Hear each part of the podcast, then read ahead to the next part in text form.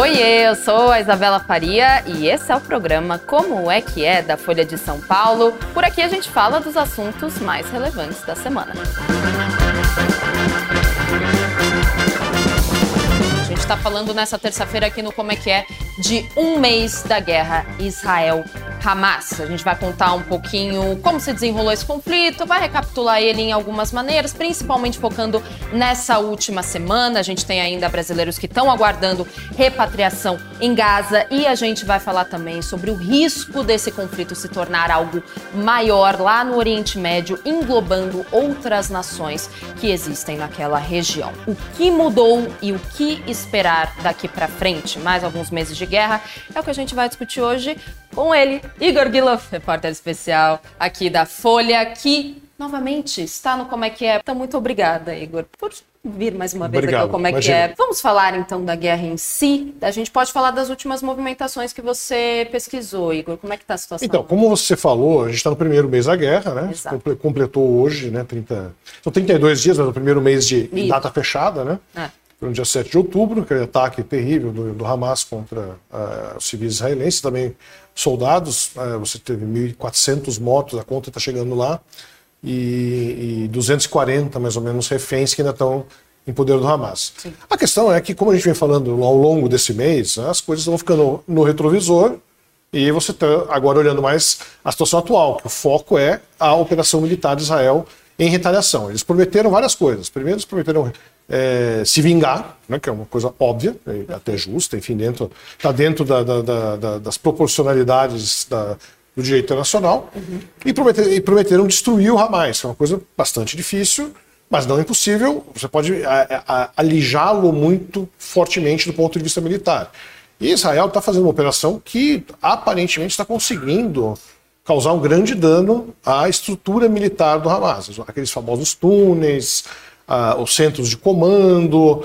Só que tem um preço. E o preço, que é o que a gente está vendo todos os dias, é a morte de civis. Nas contas do Ministério da Saúde de Gaza, que é tocado pelo Hamas, então algumas pessoas colocam em dúvida, mas a ONU e algumas entidades importantes, como a Cruz Vermelha, consideram de forma geral os números confiáveis. Então vamos, vamos considerá-los confiáveis. Hoje estava batendo em 10.300 mortos. Uma grande, uma, uma grande maioria de mulheres e crianças, uma coisa bem, bem séria. É, você não tem uma distinção aí quem, quantos são, por exemplo, membros do Hamas que morreram lutando, ninguém sabe dizer isso. É uma coisa que é segredo, vamos dizer assim. Então são todos é, colocados, digamos, na mesma conta, né, no mesmo escaninho. É, qual é o grande problema? Desde o começo se falava, uma operação terrestre, mesmo os bombardeios super intensos, que Israel está realmente fazendo o maior bombardeio da história deles, mais do que na guerra de 2006 contra o Hezbollah no sul do Líbano, eles. é, você tem as baixas, digamos, as baixas civis são inevitáveis. Seja entrando por terra, seja bombardeando. Isto é agravado no caso específico ah, de, de Gaza, pelo fato de que, historicamente, eu vi isso pessoalmente quando estive lá no- nos anos 2000, e, enfim, agora é uma coisa que são relatos é, bastante críveis, com vídeo, inclusive, mostrando, achando posições é, do Hamas dentro de- da infraestrutura civil. Então, eles têm, eles botam suas bases militares e seus centros de comando e seus estoques de foguetes dentro de escolas, dentro de grupo de escoteiro, como acharam, teve um vídeo que foi divulgado ontem que era bem claro disso, os lançadores dentro de um grupo de escoteiro com desenho na parede de criancinhas e coisa e tal. Até perto É. de uma piscina infantil. Uma piscina infantil que estava né? destruída, um playground, uma escola infantil. Exato. E existe uma, uma informação que também é um segredo de polichinelo, que eles, eles têm centros dentro dos principais hospitais de Gaza. Por quê? A lei internacional, ah, que define as regras da- das guerras, ela tem quatro convenções, chamadas Convenções de Genebra. A mais importante do ponto de vista dos civis é a quarta convenção, que foi, fech- foi aprovada em 1949. Ela tem ah, uma, entre as definições que você não pode atacar hospitais que estejam servindo a civis, ou ambulâncias, ou estrutura médica que esteja servindo, inclusive, a combatentes. Assim, uma ambulância é do exército, em tese, ela está isenta de ser atacada. Evidentemente, é só ver o que aconteceu em qualquer guerra de lá para cá, isso não é respeitado completamente e fica muito mais difícil quando você tem uma situação de, eh, digamos, de forças eh, adversárias imiscuídas na- na- nessa estrutura médica. Então, Uh, não é, é, isso tem sido o argumento central quase de Israel para dizer, olha, infelizmente vai morrer gente. É, e evidentemente o Hamas diz que não, não é nada disso, mas assim, as evidências de caso vão contra o Hamas. Ele, de fato, ele, ele, se, ele se escuda nas pessoas que estão lá para, é, é, com isso, mudar a percepção geral, e isso já mudou no mundo todo, a respeito da guerra. Se ela começou como uma, uma agressão contra Israel, hoje está sendo muito mais, está reverberando muito mais a morte de civis em Gaza. É uma, uma consequência natural e cruel desse processo. Você acabou de dizer, funcionou antes o ataque funcionava como uma retaliação, agora toda a opinião pública então está olhando para Israel e essa força que ela está aplicando nessa retaliação dos, dos ataques de, do dia 7 de outubro. Essa força está trazendo algum resultado em que Israel pode pegar um resultado de uma operação, de uma operação militar e mostrar para a opinião pública e dizer, olha, aqui a guerra está dando frutos, digamos assim. Uhum. Estamos tem, conseguindo tolher a, a, atuação do Hamas em Gaza, porque a gente tem uma um comentário no Instagram da Simone Moura. Hamas não está mais em Gaza. Hamas está em Gaza ainda. Então, aí, aí a gente vai ter que qualificar o que é Hamas. O que é o Hamas? Vamos começar por aí, então, que acho que, acho que é um comentário importante que ela fez. A liderança política do Hamas não fica em Gaza. Eles ficam em Doha, no Catar, e, e parte do tempo é, em Ankara e em outras cidades da, na Turquia, Sim. que são países que protegem eles. Até existe uma coisa que é colocada, entra em qualquer rede social israelense, em alguns jornais já fizeram, na Europa principalmente, essa, essa matéria. É, assim, existem fotos abundantes do luxo em que esse pessoal vive. Eles realmente vivem e tem relatos de que são donos de grandes propriedades tudo mais. Existe uma, uma, uma situação que é muito dispa né, entre, eh, digamos, como vive o Ismail Haniyeh, que é o chefe do, Qatar, do Hamas no Catar, e como vive a população de Gaza, que em tese ele é o primeiro-ministro delas. Então é muito claro isso. Ele anda de jatinho, ele está indo para lá e para cá, ele é uma figura do jet set árabe lá, digamos assim. É, ele é muito respeitado como comandante militar, como é, eles gostam de chamar de freedom fighter, né, lutador pela, pela, pela liberdade é, enquanto outros chamam ele de terrorista. Enfim, você pode escolher a definição que você dá para ele. Mas o fato é que existe essa dicotomia entre é, como vive o, o, palestino sob o governo do, do, Hamas e como vive a liderança do Hamas. Aí você passa para as lideranças que estavam em Gaza até a guerra começar e que organizaram o ataque a Israel. Uhum. Existem vários relatos que parte de, dessa liderança saiu, mas não é, ninguém sabe direito, mas mais provavelmente a parte está no sul da faixa de Gaza, que é a faixa que é aquele pedaço que Israel disse que era para os civis irem. Que nem, nem, todo mundo conseguiu ir, evidentemente, mas uma boa parte da população da cidade de Gaza e das regiões ao norte, ela conseguiu fugir para o sul. Está lá numa situação péssima, porque tem bombardeios, não tem estrutura, não tem comida, não tem água direito, mas pelo menos não tem ação terrestre acontecendo, com tanques e tudo mais. É, parte desses líderes certamente foram para lá e outra parte está combatendo. Existem muitos relatos que os caras estão, de fato, em combate. E Israel, de dia, dia sim, dia não, anuncia que matou o número um, número dois de algum Exato. comando, algum, algum comandante Exato. importante do Hamas. Isso muda em, de alguma forma? a gente não sabe, não sabe. Existe aquela famosa expressão que é, são as brumas da guerra. Ninguém sabe o que está acontecendo direito. Você tem relatos que são às vezes contraditórios, às vezes não, mas o que parece haver de convergência é que o Hamas está lutando, está tendo alguns sucessos pontuais, está resistindo em alguns pontos, mas a força militar de Israel está muito pesada, está muito forte. Eles estão fechando o círculo hoje. O, tanto o chefe das Forças Armadas, quanto o ministro da Defesa, quanto o primeiro-ministro falaram que estão lutando no coração de Gaza. Houve ataques num, num campo de refugiados famoso chamado Praia, que fica perto da praia, vamos colocar assim. Uh, e ele, porque a, a, gente esquece, a faixa de Gaza tem uma faixa de litoral grande. Exato, né? um grande litoral. São quase 50 quilômetros de litoral, 60 quilômetros de litoral. Sim. E eles estão, eles foram, e esse campo é muito importante, porque ele é a base da família do Ranier, que é o primeiro-ministro, é o chefe do, do Hamas, e ele, ele dá acesso para algumas regiões importantes. Por exemplo, o porto, de, de o principal porto de Gaza, uhum o centro chama, eles chamam, chamam de distrito de segurança, que são onde ficavam as estruturas oficiais de segurança do, do Hamas, que existem, claro, elas estão marcadas no mapa, evidentemente elas não, não tem mais ninguém lá a essa altura, mas Sim. estão lá, então vão ser atacadas. e também o hospital Al-Shifa, que é o principal hospital de Gaza, que é onde a, a inteligência israelense diz haver um grande centro de comando militar do Hamas dentro. Como eles vão fazer o approach, né, o, vão chegar no hospital sem você causar uma tragédia monstruosa, não sei, não é impossível. Sem ferir a Convenção de Genebra que você acabou É, eu não sei como é que isso vai ser feito, por quê? O porta-voz das Forças Armadas israelenses já disse: nós vamos entrar em hospitais. Onde houver terrorista do Hamas, nós vamos entrar. Semana passada, a gente lembra, houve uma, eh, um comboio de ambulâncias que estava levando feridos para serem evacuados uh, para o Egito, pela fronteira no posto de Rafah. Foi atingido pelo, pelo, por Israel. E Israel admitiu: eu atingi porque eu sabia que naquelas ambulâncias havia terroristas escondidos. Você não tem como provar. O Hamas diz que não, diz que não, morreram 15 pessoas. Se existiu, não. Assim, mas a coisa ficou tão feia naquele momento, né, a gente volta depois quando fala dos brasileiros, que eles tiveram que suspender o processo de fechar a fronteira, não, não saiu mais ninguém. O Egito falou que quem recebe as pessoas assim, enquanto vocês não pararem de atirar em ambulância, a gente não vai fazer isso. Aí eles acharam uma saída. Você estava falando, Igor, dessa diferenciação entre o sul da faixa de Gaza e o norte. O sul é onde as pessoas estão se concentrando agora, porque Israel deu um ultimato para que as pessoas fizessem isso, os habitantes, e nesse meio do caminho também vão alguns terroristas do Hamas, como você já disse em outros programas, pessoas, terroristas que estão infiltrados nos civis, nas pessoas que vivem e têm suas vidas e trabalham na faixa de Gaza. Tem a ver com essa situação toda que você explicou agora, a declaração do Exército de Israel que a gente teve no final de semana? Eles disseram: partimos a faixa de Gaza em duas. Tem alguma coisa a ver com o que você falou? É exatamente isso. Você Entendi. tem uma tentativa né, de fazer essa saída. Ela foi uma saída trabalhada, porque, obviamente, como havia bombardeios na parte sul, as pessoas. Uhum. Tinham medo de passar também. Por exemplo, quando aquele grupo de brasileiros saiu da cidade de Gaza, foi toda uma coordenação para, olha, Israel, não atira nesse, nesse ônibus. O Itamaraty informou qual era o ônibus, que hora queria passar por qual rua, enfim, Entendi. toda aquela coisa.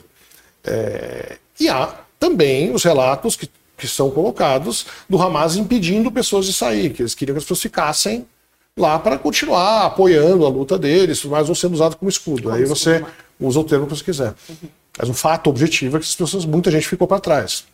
E quando o que, que Israel fez? Ele, ele, ele, ele, isolou com blindados essa faixa no meio da faixa, faixa na faixa de Gaza. Sim. E a parte norte eles estão obliterando, estão destruindo. Eu não sei o que vai sobrar da faixa norte da faixa de Gaza. A impressão que dá é que eles estão destruindo sistematicamente tudo. Não tem, eu não vejo como que vai ser reconstruído. Me lembra Beirute nos anos 90. Você ia depois da Guerra Civil. É, era uma ruína. A cidade, agora a cidade está tá brilhante de novo, porque agora teve problema. Agora não, porque teve problema daquela explosão em 2020, mas, mas, houve uma reconstrução muito grande, muito dinheiro entrou e tudo mais. Como vai ser em Gaza, não tenho a menor ideia, porque quem que vai governar? A gente vai entrar com as outras questões. Né? Quem, o que vai acontecer com a faixa de Gaza? Ninguém tem a menor ideia.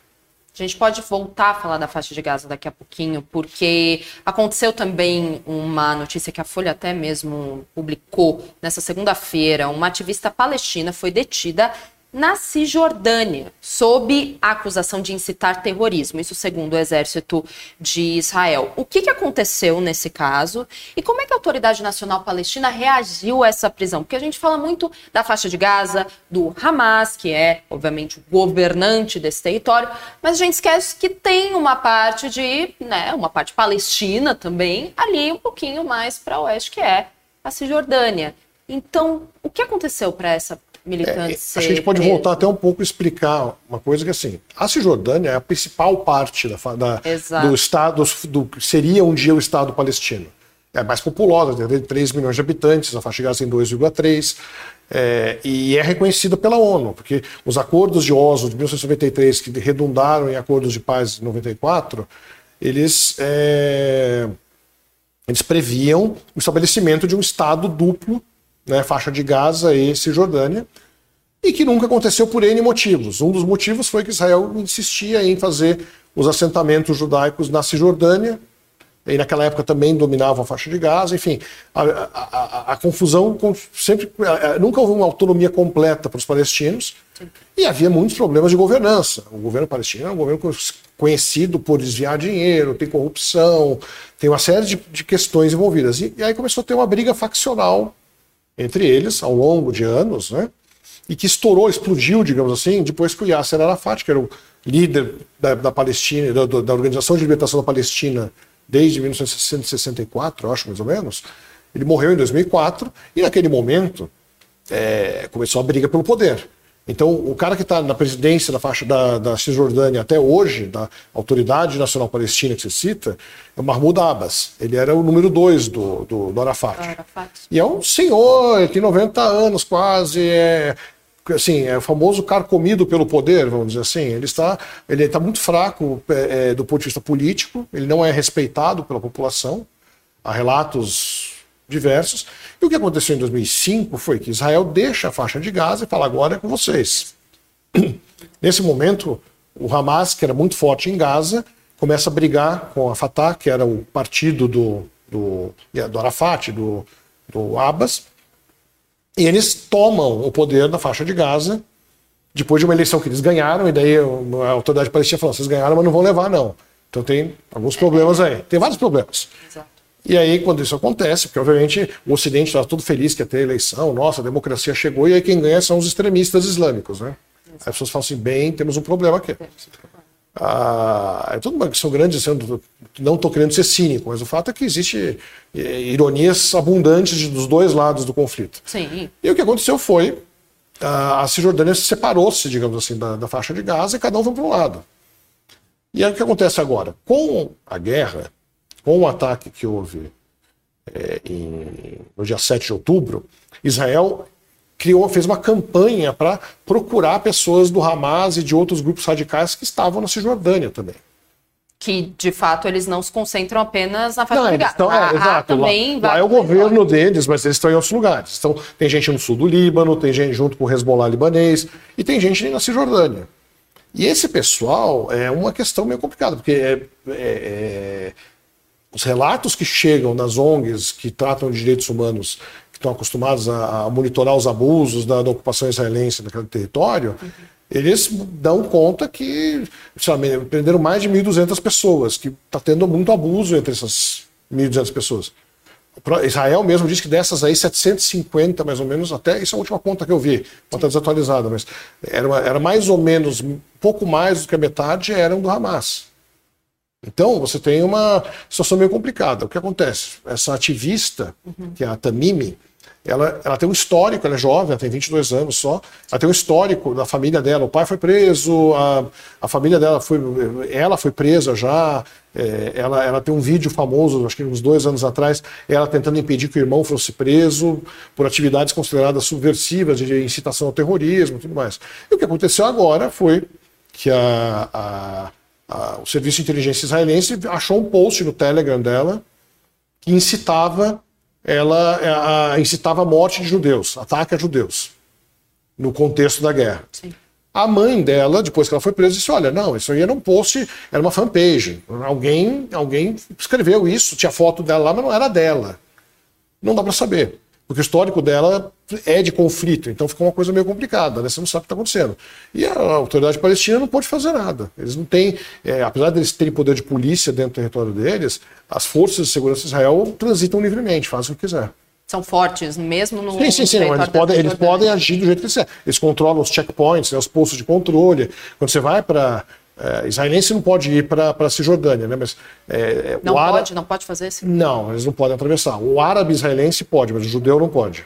Certo. Porque existem os árabes israelenses, são agora vou, escapou o número, acho que 15% da população. É uma proporção da população Sim. importante. Tem, eles têm alguns membros do parlamento, tudo mais. E eles estão, eles estão, mas são minoritários. Sim. E eles, uh, eles podem e o palestino que trabalha em Israel pode ir e voltar, mas sob um estrito controle. Como o cara que morava em Gaza também podia ir trabalhar em Israel se fosse tivesse lá a ficha limpa, digamos assim, e puder fosse autorizado a fazer isso. Exato. Então existe o Israel controla também a Cisjordânia.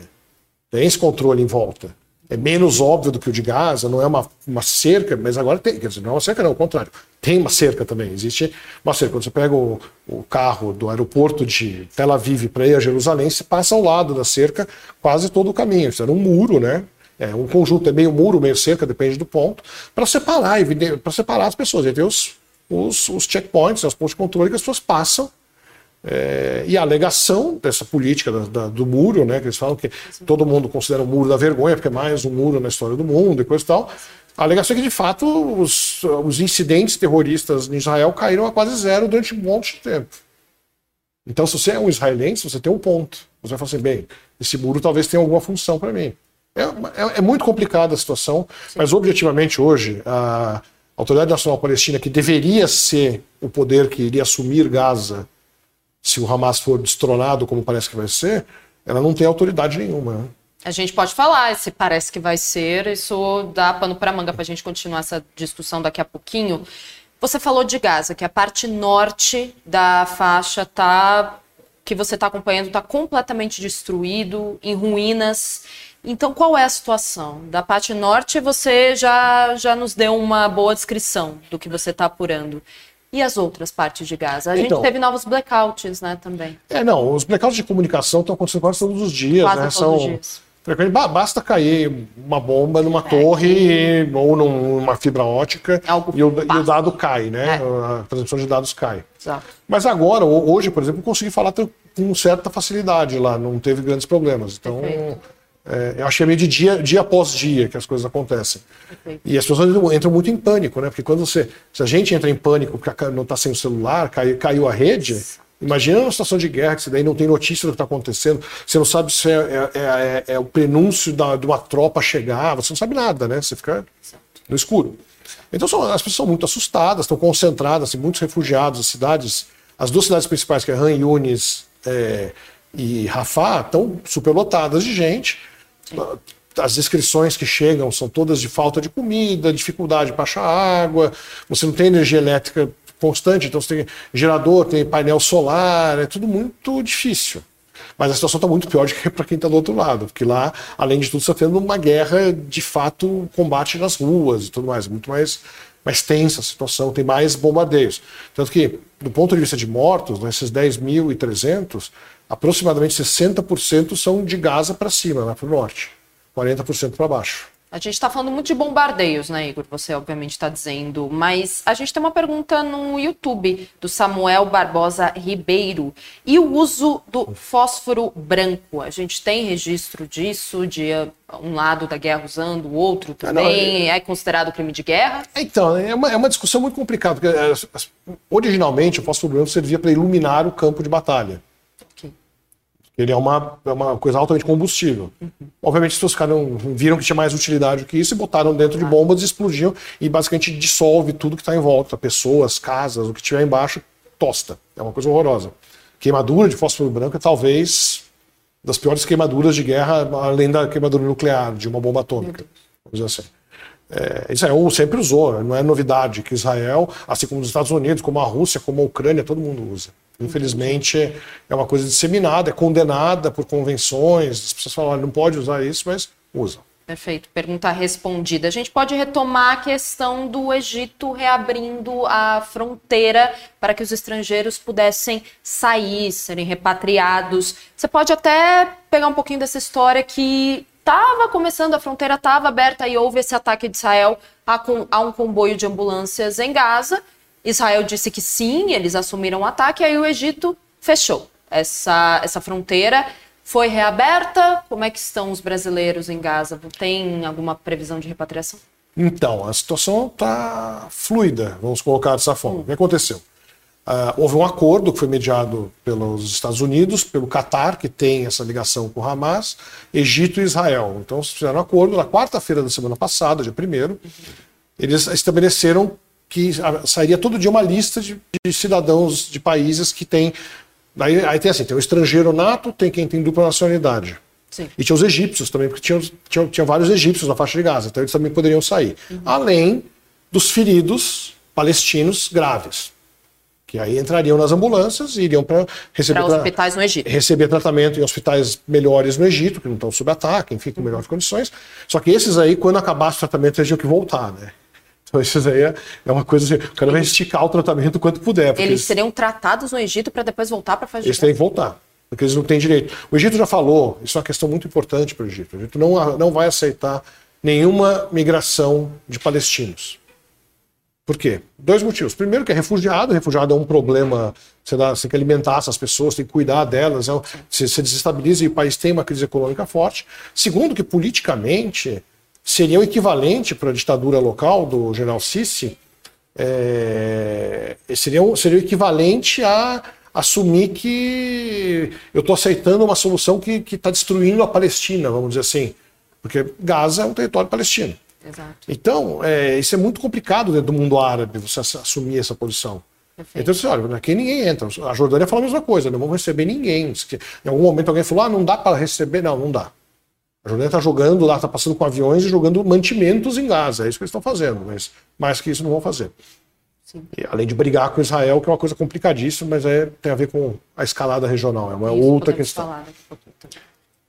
Então, na quarta-feira teve isso, então, aí houve três, quatro levas, na quarta, na quinta, na sexta, no sábado. Quatro levas com nomes. Em nenhuma delas, os nossos 34 nomes que estão sob responsabilidade de Itamaraty, porque só, só não, né? Mas 24 deles são brasileiros, sete são palestinos e três são é, parentes desses palestinos que estão, esses sete palestinos estão com processo de imigração aberto no Brasil.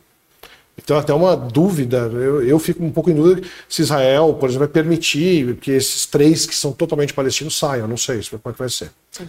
Mas esse é um problema para depois. É, não saíram os brasileiros e no sábado o Egito falou, ok, fecha a fronteira, por causa do ataque de sexta-feira contra a ambulância. Então ficou fechado sábado, domingo. Na segunda, reabriu sem lista nova. Aí falou, tudo bem, pode quem estava nas listas, estavam funcionando, os feridos, podem vir. Por quê? Foi feito um acordo com Israel, no qual as ambulâncias são da Cruz Vermelha, que lá chama Crescente Vermelho, né, que é o, é o símbolo da religião muçulmana. Mas é a mesma entidade, é a Associação Internacional do, do, da Cruz Vermelha e do Crescente Vermelho. E eles atacaram, eles, eles, eles colocaram ambulâncias deles e com carros da ONU junto para garantir que os comboios fossem atacados. Então, em tese, Israel falou: ok, aqui está tudo bem, tem uma chancela que aqui não estou levando arma, porque os caras do, da Cruzeiro, do Crescente Vermelho estão falando que não ou tem que, arma lá. Que não haja terroristas Exato. infiltrados. Exato. Hamas então, então vão, chegar até, vão chegar até a fronteira é. em Rafah e aí desembarcar os caras em ambulâncias egípcias e aí vão embora. Okay. Mais ou menos isso. Então, ah, isso foi na segunda-feira, ontem, e nesta terça agora, é, retomaram as listas. Daí veio a quinta lista, sem brasileiros novamente. Então é uma angústia, você fica vendo as postagens do pessoal que está lá, é, tá todo mundo irritado, culpando Israel, mas assim, a coisa de culpar Israel é muito complicado, porque Israel não é o responsável único pelas listas, ao contrário. O, o responsável mesmo é o Egito, mas a negociação para a inclusão dos nomes inclui Israel, Egito, Catar e Estados Unidos. Tem que ter lá, ticar todos os nomes lá, todas as autoridades têm que ticar os nomes. E para fazer isso é um processo complexo. São 7.500 pessoas, mais ou menos, que eles acham que são elegíveis para sair. Até o sábado tinham sido 2.700, agora hoje foram mais 600. Então, é pouco ainda, vai demorar esse processo. Não tem nenhuma previsão. E é, é, aquela coisa, os grupos maiores aparentemente são mais favorecidos e de países mais importantes, vamos dizer assim. Estados Unidos tem bastante gente, o pessoal da Europa, mas também tem, por exemplo, a Indonésia, que é, é nem reconhece o Estado de Israel, e já foi, já liberaram os deles. Então, não é bem, não é uma coisa muito preto no branco, muito clara. Existe uma zona é, turva, cinzenta, como queira chamar, de, de, de, dessa negociação que é um, tem um monte de vai e vem, assim, que é é bem complexo. Agora, na sexta-feira, o chanceler brasileiro ele tinha conversado com o chanceler israelense e o chanceler israelense falou: olha, até quarta eles vão sair. Mas isso foi antes dessa interrupção de dois dias. Com a interrupção, nem sei se você pode colocar dois dias a mais no, no prazo dele. Não sei. Entendi. Porque é, é, como se fosse atraso de voo, você acumulou, né? Acumulou a, escala, a escala, né? Então tá tudo acumulado. Até você liberar todos os voos no aeroporto fechado, demora um tempo. Vai demorar. Já que a gente está falando de alguns países que estão ali na região do Oriente Médio, mas não estão envolvidos propriamente no conflito, a gente pode falar dessa escalada regional que é real, corre-se o risco de acontecer. Nessa segunda-feira, o Hezbollah lançou 30 foguetes né, contra Israel, mas se tratou de uma contra-ofensiva ao ataque de, de Israel. A, com isso, a tensão no Oriente Médio naquela parte está aumentando. A gente pode prever daqui a algum tempo outro conflito, ou esse conflito vai se expandir? Então, na nossa última conversa para cá, aconteceu uma coisa importante, foi o líder do Hezbollah. Uhum. Hezbollah, para lembrar um pouco, recapitulando, o Hezbollah é um, é um, grupo libanês, ele não é palestino, mas ele apoia o Hamas, e ambos são apoiados e são instrumentalizados e armados e financiados pelo Irã, que é a grande potência rival de Israel, rival de outros países árabes. Eh, quer dizer, o Irã não é árabe, o Irã é persa, mas enfim, de países árabes moderados da região. São todos islâmicos, mas, mas há diferenças. Assim como a Turquia não é árabe, mas é muçulmana, majoritariamente. Perfeito. Isso tudo para dizer que ele chegou, o Sheikh Nasrallah, chegou em Beirute, deu, fez uma, um pronunciamento na TV, praça cheia, todo mundo gritando morte a Israel, morte aos Estados Unidos, aquela coisa toda. E fez um discurso muito inflamado, mas no qual ele manteve uma ambiguidade de que, olha, estamos aqui, a gente está fazendo. As pessoas falam que a gente não está fazendo a nossa parte, a gente está fazendo a nossa parte ao manter o exército de Israel ocupado no norte de Israel. E de fato, tem muitas forças de Israel lá por medo de que o Hezbollah entrasse na guerra. Porque se o Hezbollah entrar na guerra, ele é um grupo muito mais forte que o Hamas. Ele tem muito mais foguete, ele tem muito mais capacidade militar. Ele já lutou uma guerra com Israel e saiu empatado a guerra. Então, é, um, é, um, é uma coisa complexa. Se Israel abrir, se o Hezbollah abrisse uma segunda frente. Sim. Então, segundo ele, não tem essa informação dele, não sei se é verdadeiro ou não, um terço das forças israelenses estariam comprometidas no norte. O que de fato tira, tira poder de fogo em Gaza. Exatamente. Mas não tira tanto, né? Como a gente está vendo que está acontecendo em Gaza. Então, acho que talvez Israel tenha capacidade de fazer as duas coisas. Né? Essa é a realidade. Mas mais importante de tudo, ele deu a entender o seguinte: nós não vamos escalar a guerra agora, como o Irã já tinha falado que não ia se meter agora nisso, porque nos interessa deixar o inimigo com medo da gente. O que faz sentido de um lado, mas tanto no caso do Hezbollah quanto no caso do Irã, o que importa é que os Estados Unidos mandaram dois porta-aviões, um submarino coalhado de mísseis de cruzeiro, um monte de navio, reforçaram as bases aéreas com aviões de ataque, caças, e passaram um recado nada sutil que assim, olha, se vocês fizerem qualquer coisa, a gente vai atacar vocês. No caso, Hezbollah, não o Irã. Hezbollah, não o Irã. Mas se o Irã se meter também. É, mas vai... é indiretamente. Exato. Você ataca Porque... o Hezbollah, você afeta um pouquinho ali o Irã. Exato. Você tem, você tem a possibilidade de uma escalada. E que ninguém quer isso. Os Estados Unidos não quer, o Irã não quer, o Hezbollah não quer. O Hezbollah seria destruído, provavelmente, num ataque mais maciço dos Estados Unidos. É, e aí a economia iraniana. Tem que lembrar que, o, que o, o Líbano, o Líbano é um, é um, é um país que está com dificuldades econômicas. E o Hezbollah lá não é um grupo terrorista como o Hamas numa área confinada. Ele é um parte, parte do Estado, ele é partido político, ele tem deputados no parlamento, é, ele é parte da estrutura do Estado. Então é uma coisa muito complicada. É, eles não querem também é, se comprometer tanto. Então, eles estão tá tendo rusgas diárias, você falou dos 30 mísseis. Sim. Porque, na verdade, como sempre que a, alguém atira contra Israel, e tem acontecido desde o primeiro dia da guerra na fronteira norte, Sim. Israel vai lá e ataca ao contrário. Perfeito. E o que aconteceu no domingo foi que um, um desses ataques ao contrário atingiu uh, um carro que tinha uma senhora, uma, uma senhora com três netas. Morreu todo mundo. Aparentemente esse é o relato é verdadeiro. Israel não comentou é a versão libanesa, mas assim depois vieram ONGs, o pessoal conseguiu checar de uma forma um pouco mais independente, parece que foi exatamente isso. E parece que foi meio por engano, mesmo aquela coisa, disparou o míssil e acertou onde não devia. Seja como for, aí o Hezbollah aumentou a intensidade. E hoje aumentou de novo a intensidade. Atacou mais vezes o norte de Israel. Não configura o Hezbollah entrou com tudo, para usar a palavra popular, não é isso. Mas tá lá, está no aquecimento, vamos dizer assim, está lá demarcando território, como a gente vem falando aqui. Acho, me parece ainda, que não vai acontecer nada porque é muito ruim para todo mundo. Todo mundo perde se acontecer. Mas aí você pergunta, bem, depende do que vai acontecer com Gaza também, ninguém sabe. Exato. Você falou dos Estados Unidos. A gente pode falar um pouquinho do futuro de Gaza depois, mas como você citou é, o país americano, o secretário de Estado de lá, o Antony Blinken, visitou, né, justamente Israel, Iraque e a Turquia nesse final de semana.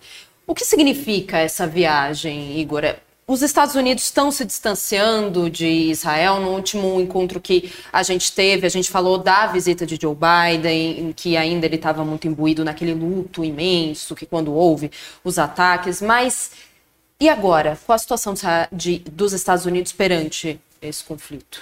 Olha, se afastar não é o termo, porque eles estão comprometendo uh, é, militarmente muita força militar, é, eles sim, estão sim, apoiando sim. Israel como nunca apoiaram na história recente. Assim, foi um apoio muito forte, muito decidido, e é o que está, de fato, eu acho, segurando uh, Porque se você olhar um do, uma das leituras possíveis do ataque do Hamas era criar a guerra. E criando a guerra, comprometer Israel em Gaza e permitir um ataque por outro lado. É uma leitura possível. Deu errado. Se foi isso que eles queriam fazer, deu errado. Porque os Estados Unidos, a primeira coisa que eles fizeram foi assim: a gente está reforçando, estamos mandando aí, fica na sua. É, deu certo nesse sentido para os Estados Unidos e para Israel.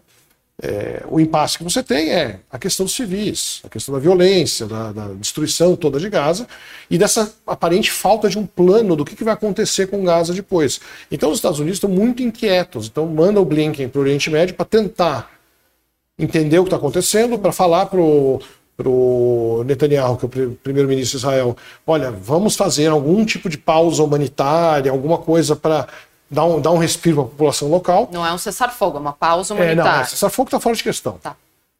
E, embora muita gente fale nos Estados Unidos, é, é me parece absolutamente inviável. É, pausas humanitárias é um cessar-fogo de mentirinha, de, de disfarçado. Para dar tempo dos... dos... É, para fazer alguma coisa de, de facilitar para as pessoas saírem, é. coisa e tal. Pode acontecer, pode não acontecer. Cada um fala uma coisa. O Netanyahu disse que pode acontecer, daí depois o ministro da Defesa deu hoje mesmo uma entrevista dizendo: não, não, na verdade só quando entregarem os reféns. Porque tem que ter os reféns ainda. Onde estão os reféns? Em que túnel está o refém? Ninguém sabe direito. Ou se sabe, está tomando cuidado para não matar os reféns na operação toda, que é uma coisa bem provável de acontecer. Exato. Então, é, essa tensão toda fez com que o Blinken, que é o equivalente ao chanceler dos Estados Unidos, uhum. voasse para a região. Não foi bem recebido no Iraque. No Iraque falaram: olha, não, é inaceitável, tem que ter um cessar-fogo. Na Turquia, idem, porque a Turquia apoia o Hamas abertamente. Entendi. É uma questão, não militarmente, mas ah, do ponto de vista político. Fala assim: olha, você não é uma organização terrorista, você está lutando pelas suas terras e coisa e tal. Então ele ficou meio com o pires na mão lá. Ele passou o recado, certamente acho que vão ter desenvolvimentos a partir daí. Só que a gente não sabe bem qual vai ser o ritmo, porque a impressão que dá é que Israel ganha, dá uma declaração e depois volta atrás. Eles estão ganhando tempo também para ver se, como você falou naquela pergunta eu não respondi, uhum. se, se, ele consegue ganhar, pegar um troféu inicial, digamos assim, e dizer, olha, a gente fez aqui já um serviço importante. Porque o sul de Gaza vai ser uma coisa muito mais complicada de lidar, porque aí tá o grosso da população que foi para lá, é, tá tudo mais é, vai ser um pouco mais vai ser um pouco mais complicado. Se vocês quiserem fazer uma coisa pontual que não inclua destruição total né? Você pode destruir a faixa de gás inteira porque onde as pessoas vão morar né então, o que que, então, justamente, o que, que vai acontecer? Porque a gente está falando desse troféu para mostrar para a opinião pública. E no, em uma das nossas primeiras conversas, acredito duas semanas atrás, ou até mesmo no, no, no primeiro programa, a gente falou do objetivo maior do, do Bibi Netanyahu, do primeiro-ministro de Israel, que era destruir o Hamas. E naquela semana você disse, é difícil destruir um movimento, porque Hamas é uma organização terrorista, uhum. você pode apontar seus líderes, líderes, seus cabeças, mas a ideologia é muito forte. Da, perante esses quatro, diante desses quatro, dessas quatro semanas de guerra, você continua com a mesma opinião? Com é, eu acho que, é, assim, militarmente você pode acabar com, pode, digamos, desabilitar o Hamas. Ele pode não ser mais funcional como uma força que vai ameaçar Israel de forma decisiva. Aí o que acontece? Você, ele vai recorrer ao que recorria antes, ataque terrorista, a radicalização que a gente viu, foi surpreendente a radicalização do, do, do 7 de outubro. Eles já estão radicalizados. A história mostra que quando você corta a cabeça da Hidra, uma cabeça nasce duas. É sempre assim. E, e elas são mais nervosas e raivosas. Isso aí sempre aconteceu com, por exemplo, quando, quando a, o, o, exército republicano irlandês fez o acordo de paz em 1996 com o Reino Unido. É, aquele acordo lá da Sexta-feira Santa, Sim. saíram três, quatro organizações na hora do IRA, né, que era o antigo é. IRA, saíram mais radicais e continuaram fazendo. Claro, a situação lá melhorou muito, deu uma sossegada, estabilizou, mas Acontece, isso é uma coisa que pode acontecer. E lá você não tem, você tem um contexto regional muito complexo, você tem as pessoas apoiando os ataques contra Israel, e vão continuar apoiando, e vão continuar dando santuário quando for necessário para lideranças e tudo mais. Então, você não sabe o que vai acontecer. E ah, não há um plano. O que, que, que, Israel vai fazer? Digamos que ele declare amanhã que ele derrotou o Hamas. Uhum. Quem que vai administrar a ruína fumegante que virou Gaza? Quem que vai dar comida para as pessoas? Porque a, Israel já disse que não vai ser nem ela nem o Hamas. Mas não disse que vai ser a autoridade palestina. Quem vai ser então? Então, aí eles falam assim: bem, ao mesmo tempo, hoje o ministro da Defesa fala E o Netanyahu falou a mesma coisa. Ah, na verdade, é, é Israel vai ter liberdade total de, por tempo indefinido do ponto de vista militar sobre Gaza. Então, você não vai administrar, mas você vai policiar, você vai cercar de novo, é isso que vai fazer? Não fica claro. Cada hora estão falando uma coisa, porque eu acho que eles não têm o que falar, na verdade. Eles não sabem. Estão querendo achar uma saída. Um, mas a gente vai falar de especulações mais wild, né, mais selvagens, mais Sim. especulativas, que é ah, uma força de paz internacional aprovada pela ONU. Entendi, uma missão. Tal, uma missão talvez com paz. países árabes, né, países mais neutros. Que, enfim, é, é, uma possibilidade que aconteça, mas assim, nesse momento não está colocado porque está tudo muito acontecendo pela hora, de hora em hora, né? Sempre no campo das ideias, né? É. Então, mas a gente vai continuar. Claro, a Folha e o repórter especial Igor Giloff e todo o pessoal da editoria de mundo aqui da Folha, claro, a gente continua cobrindo esse conflito que, como a gente conversou pelos últimos 40 minutos, faz um mês hoje e parece que ainda se seguirá, não é mesmo? Gente... É, não, eu não aposto dinheiro nessas coisas, mas parece que devemos. Parece que vai demorar ainda. Até porque é isso, uma coisa é digamos, uma fase aguda do conflito, é. a parte norte. Tem todo o resto para resolver, entre aspas. Você não sabe como é que, o que Israel vai querer fazer, como vai ser a administração. Você não sabe nada, na verdade, essa altura do campeonato. Então, e eles falaram lá atrás que previam três meses, pelo menos, de conflito. Né? Já foi um. Já foi um. Já foi um. E a gente vai ficar de olho nos próximos. Igor Guilherme, repórter especial da Folha. Muito obrigada, Guido. Obrigado. Seu Igor, novamente, por todo esse seu, esse seu didatismo em relação ao conflito, que é muito, muito complexo. Muito obrigada. Obrigado. Até breve. E muito obrigada a você também que assistiu como é que é dessa terça-feira. Amanhã estaremos aqui. A gente te espera. Tchau.